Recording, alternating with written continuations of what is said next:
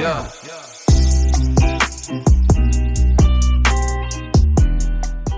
Fala pessoal, tudo bem com você? Seja bem-vindo e bem-vinda ao nosso podcast Observatório Juventude CDB, podcast que tem o intuito de levar informação através, por meio, com os diversos assuntos que condizem, perpassam e dialogam com o tema juventudes. Bom, dando continuidade à nossa série Observe-se, se você não sabe e não tem noção do que é essa série, volte alguns episódios lá atrás, a gente vai estar explicando, né? Essa série ela tem o objetivo de tratar de temas relacionados à saúde mental e em específico, estamos falando sobre a promoção de vida, a valorização da vida. Nesse quarto dia, temos como tema o autocuidado com o professor Eduardo Cavalheiro Pericioli, do curso de psicologia aqui da UCDB. É, ele é psicólogo, especialista em teoria psicanalística, mestre, pela psicologia, é, mestre em psicologia pela PUC do Rio Grande do Sul. E eu passo a bola agora para o nosso querido Tiago. Oi, pessoal, professor, Aline, Wellington. Alegria continuar essa série aqui com, com, com todos vocês. Professor, em mais um episódio da nossa série, a gente vai falar um pouquinho hoje sobre o autocuidado sobre a importância do autocuidado na vida de qualquer pessoa, sobre a, a importância de nos, de, de, nos cuidarmos, né, de darmos esse valor a nós e de cuidar de nós próprios. E em contraponto um pouquinho desse autocuidado, a gente queria saber por que, que as pessoas é, se machucam, por que as pessoas se lesionam, que seria o contraponto dessa ideia de autocuidado, seria quando as pessoas não se cuidam, por que as pessoas não se cuidam, e por que, que é, surgem esses sentimentos e esses comportamentos de machucar o próprio corpo. Algumas pesquisas sugerem que esse número é, de pessoas, e até mesmo crianças, adolescentes, jovens entre 10 a 19 anos, é, tem aumentado nos últimos 10 anos. É, o número de pessoas que fazem, que se machucam, que fazem esses comportamentos autolesivos. Professor, a gente queria entender um pouquinho por que as pessoas se autolesionam. Mas que tema espinhoso, hein? Que tema espinhoso. Vamos lá. Só antes de começar, eu sempre gosto de, de lembrar dos colegas do, do Observatório Juventudes, professor Brasdorico, nosso colega também professor Tiago Miller, a professora Luci Ratienunes, a Evelyn Vasconcelos, o Wellington que está aqui com a gente. É que a professora Luci Ratienunes e a Evelyn Vasconcelos, junto com, comigo com o, Thiago, com o Thiago também, mas o Wellington, a Aline e outros estagiários da psicologia participam do projeto Observe, que é o que hoje está promovendo esse nosso encontro aqui. Né? É importante falar que o projeto Observe-se, essa ação do podcast, da série em específico, é uma das nossas ações, né, professor, do Observe-se. A gente vai ter live, a gente está oferecendo oficinas, bate-papos, diálogo com esses, com esses adolescentes, com esses jovens aí. Agora, semana que vem, vai ter uma série de oficinas é, junto à Subsecretaria da Juventude, né, Wellington? Isso, com o apoio da Subsecretaria da Juventude, nós da Universidade e do Observatório, a gente vai estar junto com o curso de Psicologia e o senhor e o é, porque tem a gurizada aí que está fazendo estágio em psicologia que está preparando essas oficinas. essas oficinas pelo Google Meet, é isso, né? isso né? Então tem temas bem interessantes ali. Alguns eu confesso que eu até desconhecia, né? Tem um que eu, eu fui Dos ler geeks depois... e do... cultura geek, otaku. Ota... Eu, então tiveram que me explicar o que, é, porque eu não conhecia de Google, mas eu acho que eu vou fazer a oficina. Uhum. Mas tá bem. Esse é o espírito, né? É... No último podcast nós falávamos sobre... Só um comentário antes de iniciar aí fazíamos, é, falávamos sobre os efeitos do, é, do comportamento das relações sociais do, do COVID, da chegada do Covid-19, né? como o isolamento e o afastamento sociais. E então eu, eu, em algum momento, dando um tom meio pessimista, tipo, ah, mas tu vê, tia, coisas ruins, que eram ruins, ficaram piores e tal, e contava a história do meu amigo que era e é muito otimista, e em parte ele tem razão. E este, este, este, neste exato momento que estamos fazendo, pelo Observatório de Juventudes, através da, das oficinas do Observe, esse, esse podcast, essas atividades que tu citaste, são algo de muito positivo no sentido de uma adaptação, por exemplo, então, da psicologia em relação às suas práticas. Se antes, de maneira geral, elas eram quase todas presenciais, como né, um termo muito usado hoje. Na verdade, dizer que as práticas em psicologia eram presenciais antes do Covid-19 era quase uma redundância, né? Elas eram, a sua grande grande, em grande parte, na sua maioria, presenciais.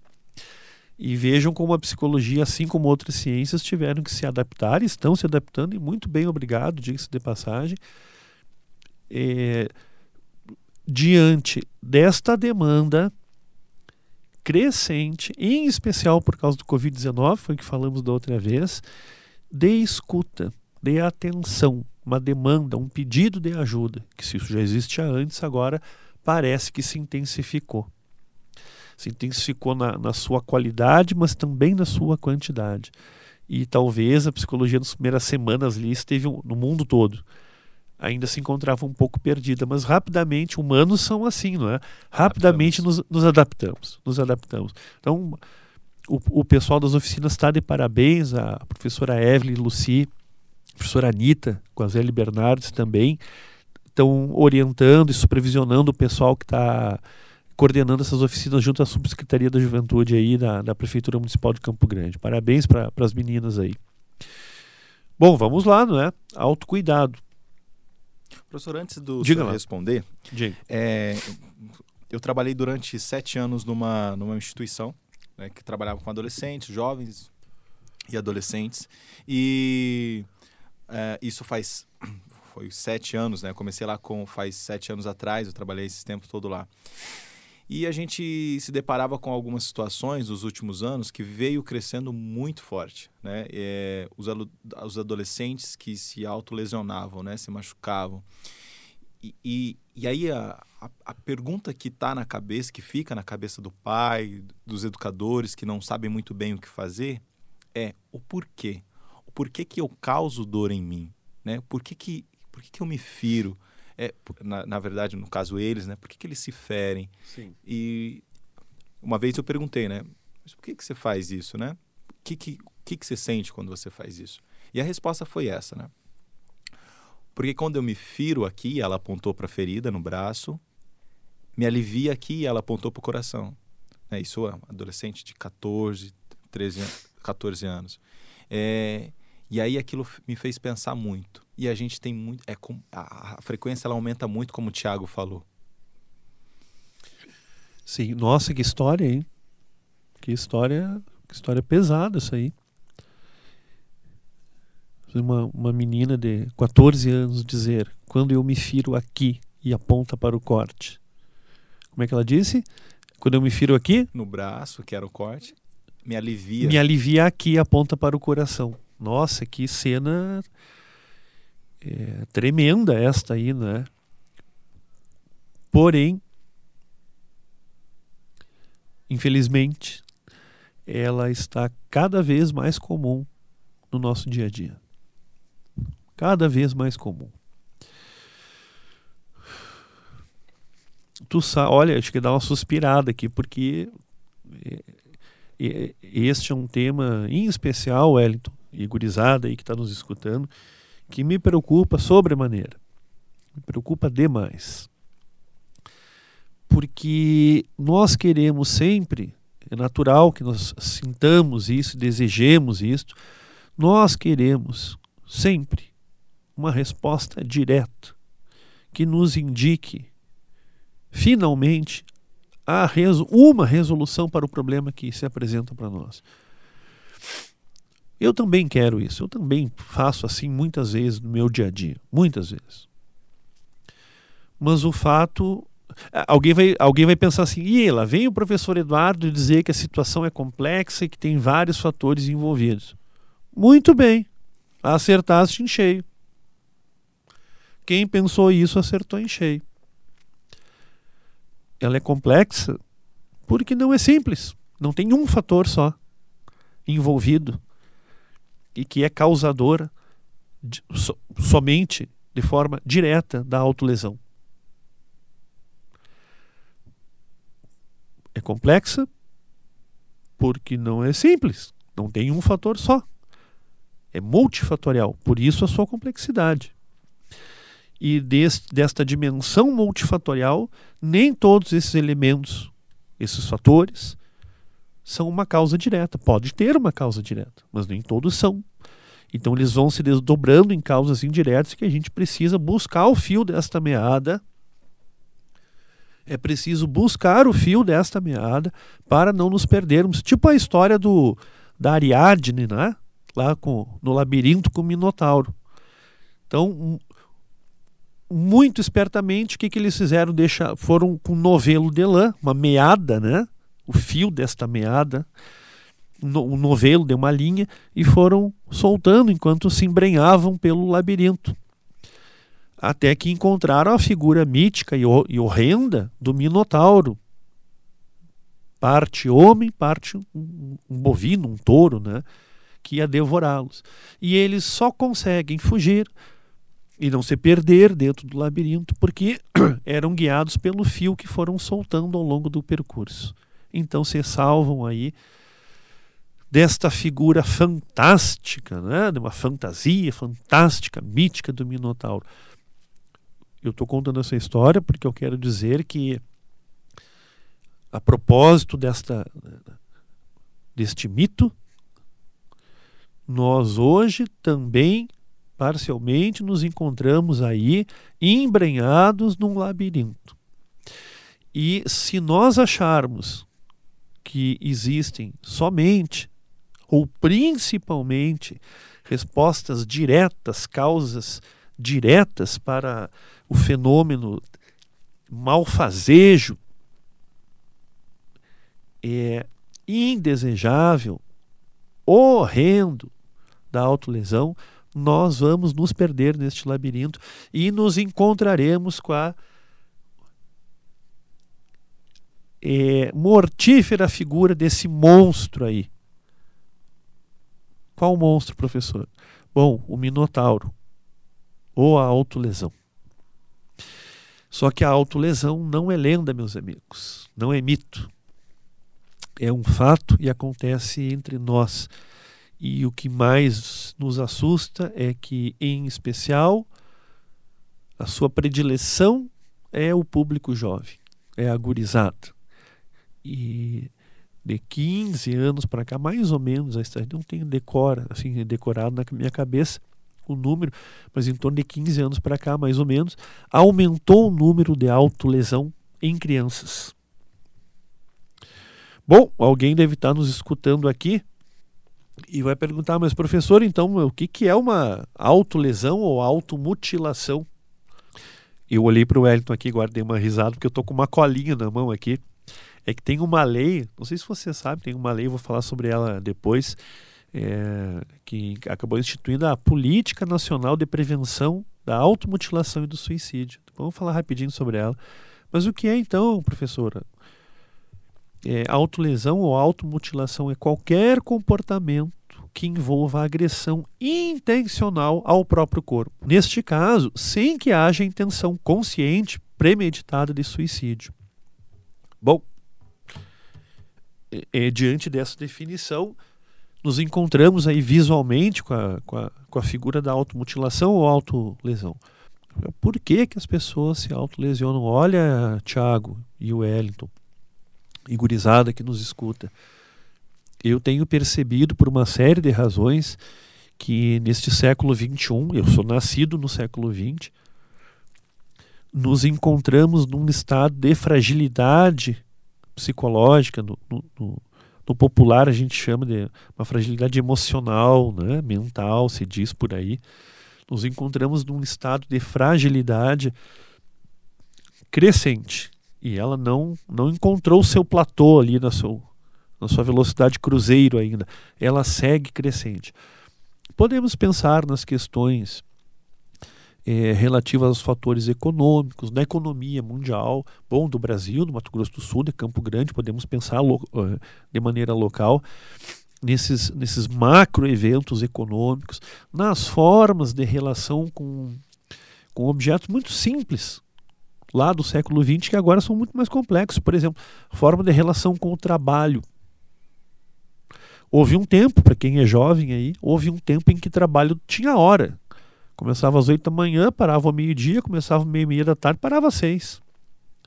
E depois não se trabalhava mais, quem era quem tinha a felicidade de ter um emprego. Nós temos uma coisa nova aí. Nós temos um fenômeno, um evento, uma tecnologia nova é um fenômeno novo que, são, que é a internet. Google, redes sociais, quem de nós não tem, né? E elas também implicam numa forma de nos relacionarmos igualmente nova.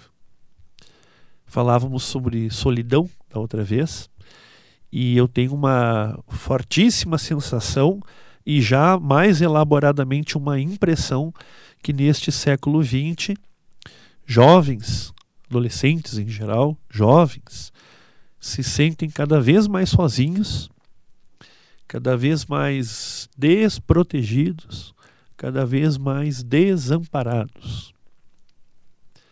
Uma vez, tu contaste a história dessa moça que tu assististe aí, e uma vez uma, uma menina, eu perguntei para ela, uma história muito parecida, eu perguntei para ela, por que que tu te cortas? E ela disse assim, doutor, eu me corto porque naquela hora em que eu sinto aquela dor, eu tenho certeza de que eu estou viva. E enquanto dura a cicatriz, ainda com um pouco de sangue, sem fechar completamente, aquilo me lembra que eu estou viva. Então tu vejas aí, é, Wellington e Tiago, vejam vocês que uma das meninas dessas histórias diz: quando eu me corto, esta dor me alivia a dor no coração. A outra diz: esta dor me faz sentir viva. Em que tempos de relações sociais e afetivas nós chegamos em que é preciso um corte na carne, na própria carne, um corte no corpo, uma dor autoprovocada, auto-infligida, para que nós nos sintamos vivos. Eu falava das relações de trabalho, mas são quaisquer outras também, com os amigos, com os irmãos, com os parentes, com os namorados e namoradas e por aí vai. Então eu tenho visto, eu tenho sentido, eu estou falando sentindo e percebendo porque são coisas diferentes. É uma sensação, mas eu começo a perceber, a notar por evidências, né? eu tenho sentido e percebido uma fragilidade no campo da, da, das relações, não só de jovens, cada vez mais forte, mais intensa e, e, e num volume muito maior. Portanto, parece, Tiago e Wellington, que aquelas ferramentas que algum tempo atrás eram comuns no campo das nossas relações, pelo menos esperávamos que elas fossem comuns e utilizadas dioturnamente, como por exemplo a palavra falada, a palavra falada. Tá, mas o que, tu está dizendo, professor? Que papo é esse? Mas então, gurizada, eu estou dizendo o seguinte, que parece, ora eu sinto, ora eu percebo, mas não sou só eu, nós podemos observar um estado de solidão cada vez maior entre as pessoas. Eu falo como marco divisório cronológico aí, a, virada do século XX para o XXI. Portanto, uma fragilidade nos nossos corações, vamos falar assim então, uma, uma fragilidade nos nossos corações que, que o Wellington é, provoca determinados comportamentos que há 20, 30 anos atrás não eram comuns. E atenção, gurizada, eu não estou fazendo uma apologia, eu estou dizendo eu estou comentando, trazendo à tona um fato aqui para vocês, técnico, um fato clínico, do ponto de vista da psicologia. Há 30 anos atrás, não observávamos fenômenos e eventos que hoje observamos. Por, nós estamos falando do, do, da automutilação, então eu vou dizer para vocês algo assim. Estamos falando de automutilação, autolesão, de suicídio, de fragilidade. Então, deixa eu apresentar um dado baseado na evidência clínica para vocês. Falávamos de suicídio, né? Temos falado sobre isso.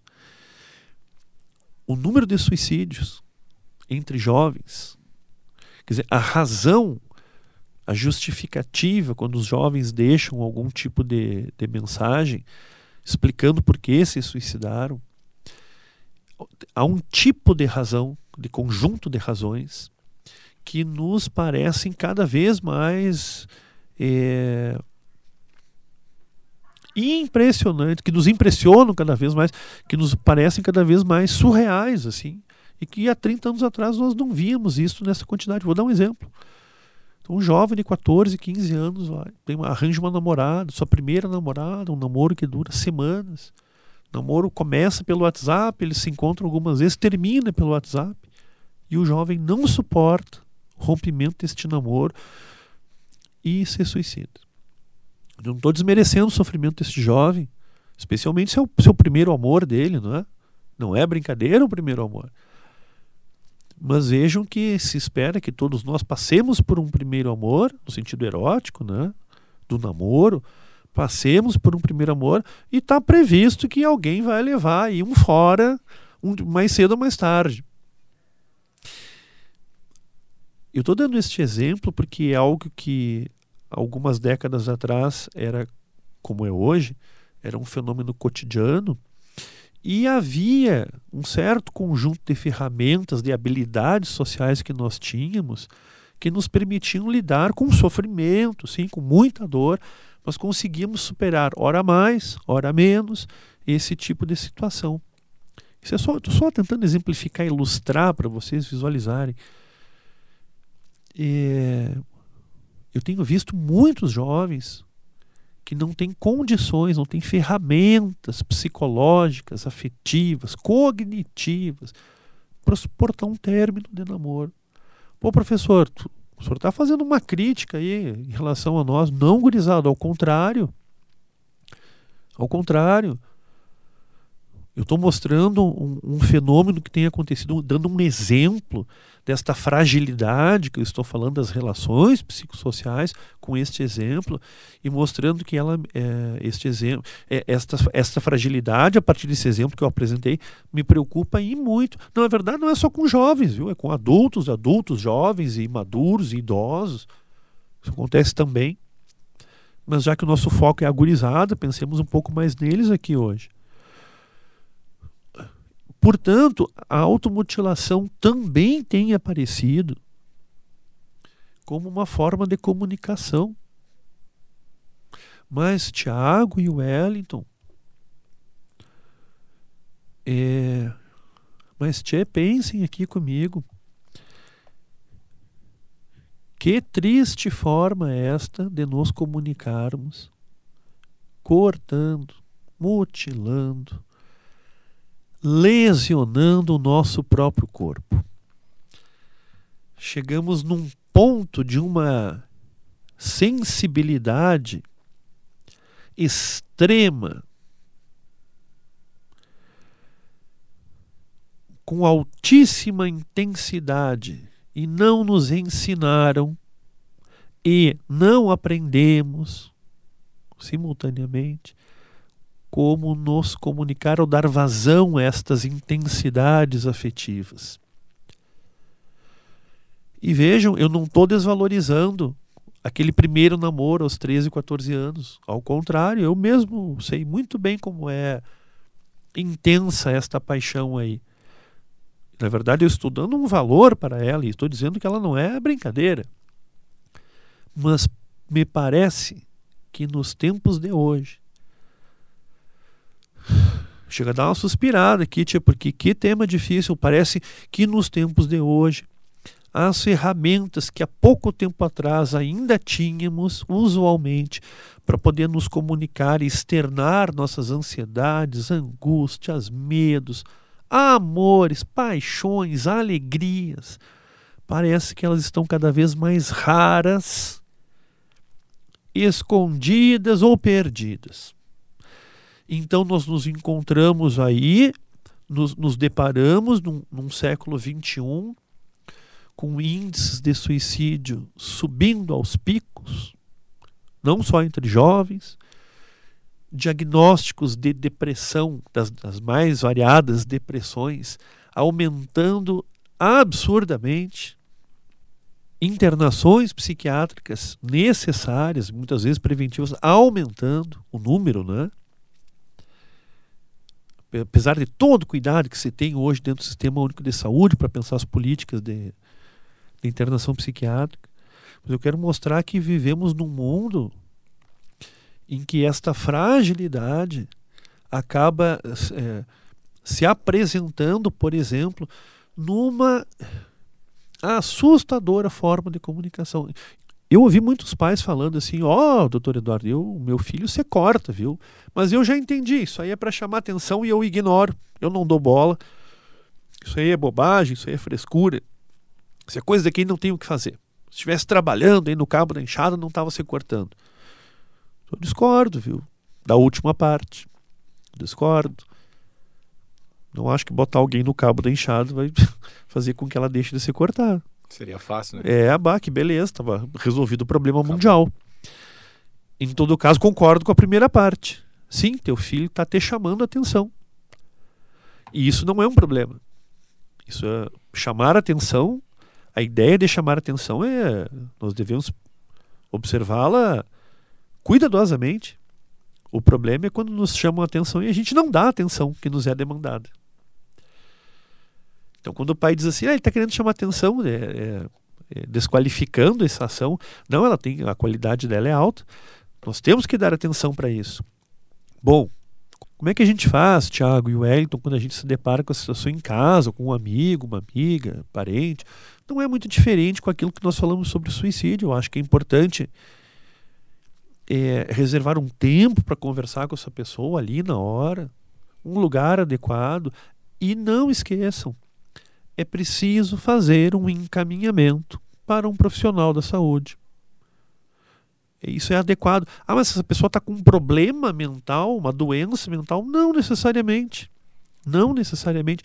A automutilação pode ser efeito de uma psicopatologia, como se diz, uma doença mental? Pode. Mas pode não ser.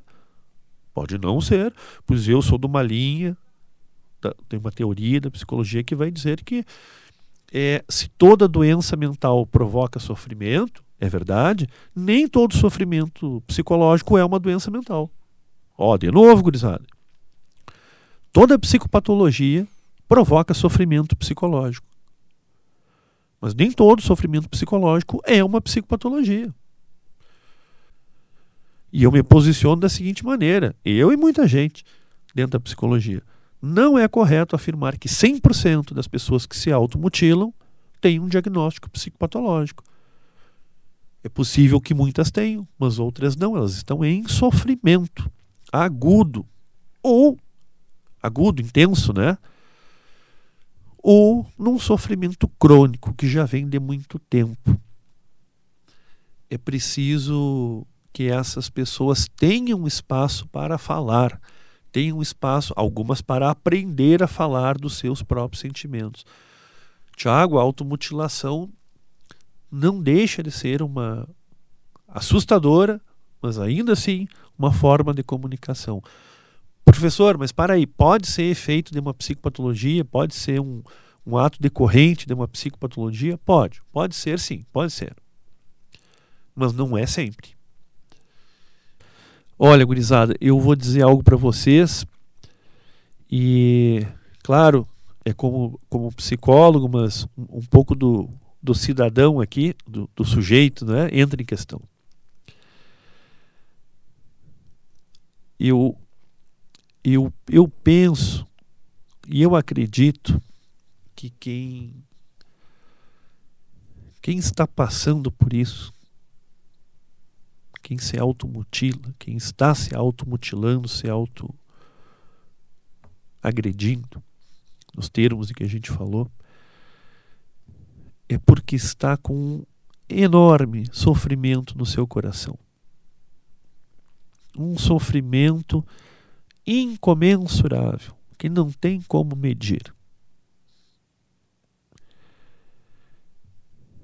Eu tenho uma intuitiva certeza de que quem se automutila está pedindo uma ajuda gigantesca, de uma forma desesperada, mas muito sincera e muito legítima. Esta dor no coração ela pode ser tratada e muitas vezes deve com remédios, com fármacos, sim, sim, claro que sim. Ela pode ser tratada com psicoterapia das suas mais diferentes formas? Sim, sim, claro que sim. Eu sei que pare, vai parecer assim muito estranha minha, minha frase aqui, até no sentido é, gramatical aqui da, do sentido mesmo das palavras, mas vamos lá. É preciso saber escutar estas pessoas. E eu só posso escutar alguém se eu estou de coração aberto. Não tem outra saída. Eu só posso escutar alguém se eu me disponho a entender o que a outra pessoa está passando, no sentido de uma empatia. E para isso, pessoal, eu tenho que deixar as minhas coisas de lado por algum momento para me solidarizar com o outro. Em parte, é verdade, o meu amigo tinha razão. Eu tenho visto muitas manifestações de solidariedade em função dessas é, desse isolamento e afastamento sociais que temos vivido. Quem se machuca assim desse jeito, talvez esteja querendo nos mostrar muito concretamente que há um machucado muito maior, muito mais profundo em outro lugar. Para estas pessoas, a nossa máxima atenção só para encerrar essa parte, Wellington, automutilação também está associada com a questão do suicídio. Não é incomum que jovens que protagonizem aí o ato suicida tenham passado por por eventos automutilatórios antes. Ah, para aí, professor. Então, meu, filho também andou se automutilando. Quer dizer que ele vai se matar? Não, não é isto. Necessariamente, não é isto. Já falamos sobre a importância da, de vários fatores, é multifatorial aí, né? De vários fatores estarem articulados. Mas deixa eu dizer uma coisa para encerrar, uh, uh, em contraste aí com o, com o peso do tema que estamos falando, né? Pesado, né? Mas necessário falarmos. É...